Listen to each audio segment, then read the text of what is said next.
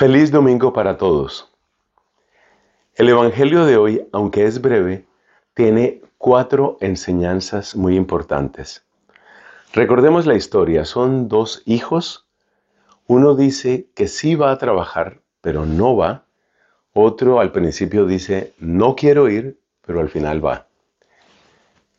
¿Cuáles son las enseñanzas que tomamos de esta sencilla parábola, de este ejemplo que nos da Cristo? Pues lo primero que hay que decir es que no son suficientes las palabras y no es suficiente el entusiasmo. Porque muchas veces, cuando empezamos a acercarnos al Señor, sentimos entusiasmo. Por ejemplo, asististe a un retiro espiritual, eh, te conmoviste muchísimo ¿Te llenaste de entusiasmo por la vida en Dios? Pero ese solo entusiasmo no va muy lejos. Yo conozco amigos que han hecho buenos retiros espirituales, retiros de cristiandad, seminarios de vida en el Espíritu, retiros de Emaús, y vaya, los primeros días, una alegría, y ahí estaban las canciones, las canciones que escuché en el retiro, y la gente se conmueve y llora, Sí, ahí le dijiste que sí a Dios. Pero la pregunta es si ese sí se va a sostener en el tiempo. Esa es la pregunta que hay que hacerse. Entonces no bastan las, las palabras y el entusiasmo, porque ese hijo al principio dijo, sí, sí voy, pero después no fue. Es decir, su entusiasmo, sus palabras no fueron muy lejos. Esa es la primera lección.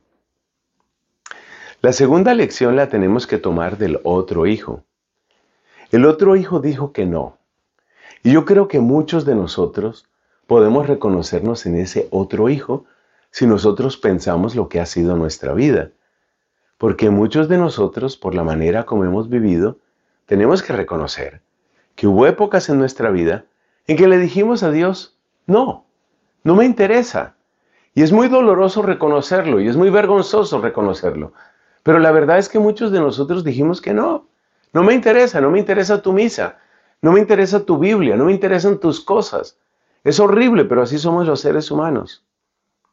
Entonces, ¿cuál es la lección que debemos tomar de ahí? Que a pesar de que esta persona dijo que no, esta persona recapacitó. La importancia de recapacitar. Hay un derecho que nadie te va a quitar porque Dios no te lo quita. Y ese derecho es el derecho a recapacitar. Que has sido un mal esposo, puedes recapacitar. Fuiste una mala hija, tú puedes recapacitar. Has sido un ciudadano egoísta e irresponsable, tú puedes recapacitar.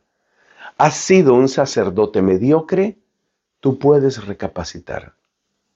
Recapacitar es un verbo muy importante porque es como entrar en nosotros mismos y darnos cuenta que todavía queda tiempo y que podemos hacer las cosas de otro modo.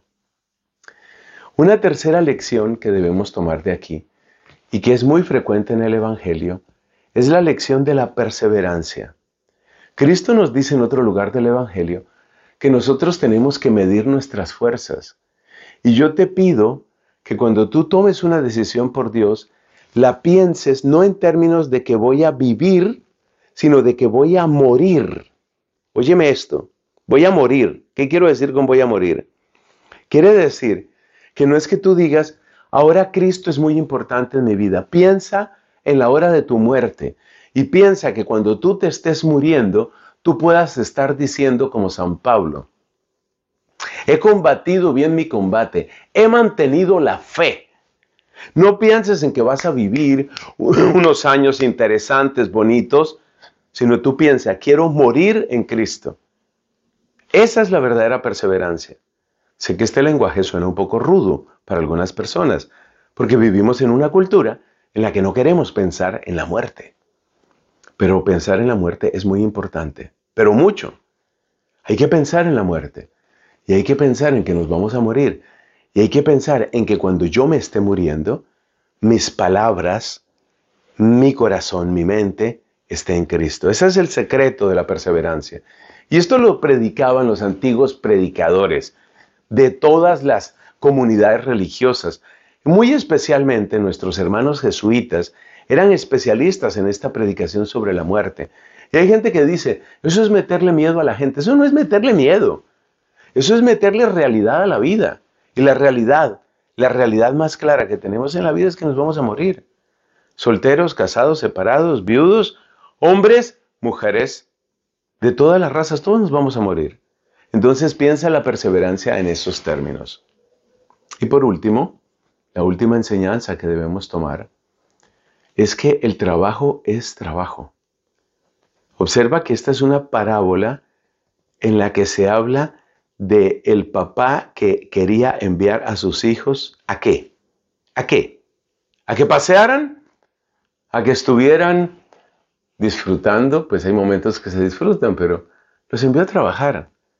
O sea, la vida cristiana es trabajo y es trabajo que da fruto. ¿Qué es lo que se espera de una viña?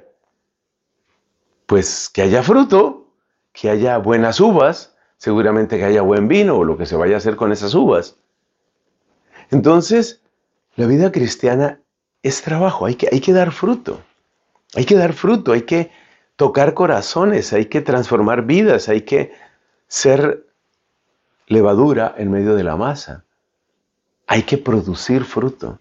Si no estamos produciendo fruto en nuestras familias, en nuestros lugares, en nuestras comunidades o parroquias, si no estamos produciendo fruto, por más que nuestras palabras digan lo que digan, no estamos siendo obedientes a Dios. Así que son enseñanzas muy concretas y muy bellas las que nos trae este texto. Y yo le doy gracias a Dios, porque fíjate cómo, en el espacio de unos pocos versículos, Cristo resumió lo que es la vida cristiana. Que para Él sea la gloria y la alabanza por los siglos. Amén.